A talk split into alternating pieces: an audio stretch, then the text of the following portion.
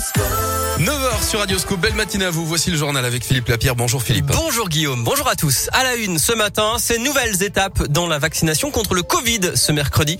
Avec tout d'abord Grégory Delsol, la campagne qui s'ouvre aux enfants de 5 à 11 ans selon des critères bien précis. Oui Philippe, pour l'instant ça ne concerne que les enfants fragiles, ceux qui présentent un risque élevé de faire une forme grave du Covid, ceux qui souffrent de maladies cardiaques ou pulmonaires chroniques, d'obésité ou de diabète par exemple, mais également ceux qui vivent dans l'entourage de personnes immunodéprimées ou vulnérables ça concerne environ 360 000 enfants.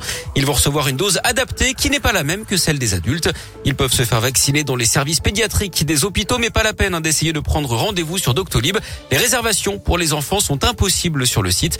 Pour être complet, notez que le pass sanitaire des plus de 65 ans qui n'ont pas eu leur dose de rappel va être désactivé à partir d'aujourd'hui. Ça concerne ceux qui ont reçu leur dernière injection avant le 15 mai. Merci Greg, il serait 400 000 seniors dans ce cas, mais la vaccination galope avec près de 900 000 injections. Hier, la France a battu son record.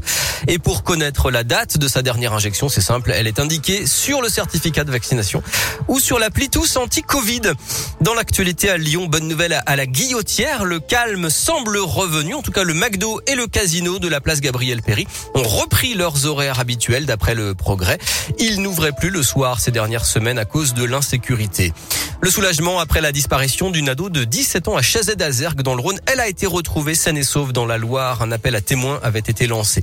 Perturbation limitée au deuxième jour de grève des agents périscolaires avec euh, neuf ateliers du mercredi fermés à Lyon euh, aujourd'hui. Plus de détails sur radioscoop.com. Et puis magistrats, greffiers, avocats mobilisés ce mercredi à Lyon et partout en France pour réclamer plus de moyens pour la justice. Manifestation prévue devant le tribunal à Lyon à midi et demi. Y aura-t-il des livres sous le sapin à Noël? Oui, mais peut-être pas le titre que vous attendiez, notamment si vous avez commandé une BD ou bien un livre pour enfants. Alors ce n'est pas la faute forcément des libraires, mais d'un distributeur qui achemine les livres depuis les maisons d'édition vers les rayons. MDS est un acteur incontournable du marché, mais face au manque de personnel dans ses entrepôts, il a changé subitement sa politique de commande et met les auteurs, les éditeurs, les lecteurs et les libraires devant le fait accompli, comme nous l'explique ce matin Dominique Minard libraire dans la région. Vous, clients, si vous venez à la librairie, vous nous demandez un exemplaire d'un titre d'un éditeur distribué par ce distributeur MDS, nous ne pourrions pas vous le commander, sauf à en prendre trois exemplaires. Si on devait tripler chaque livre commandé, ça serait absolument pas gérable en termes de trésorerie avant tout. Ce distributeur a des gros éditeurs euh, spécialisés plutôt BD, des éditeurs jeunesse, des éditeurs de sciences humaines. En fait, la marchandise est bien dans les entrepôts, mais il n'y a pas assez de personnel pour faire la manutention. S'ils n'ont pas déjà à Noël suffisamment de personnel, je suis assez euh, pessimiste sur la suite euh, des mois qui vont venir à partir de janvier. Ouais, les libraires craignent que la situation ne s'améliore pas avant de longs mois. Sport, le foot, la Ligue des champions féminines, dernier match des poules pour l'OL qui reçoit les Suédoises de Haken à 18h45 pour valider sa première place. Et puis l'Euroleague de basket, Asvel, Zénith Saint-Pétersbourg, c'est ce soir à 21h à l'Astrobal.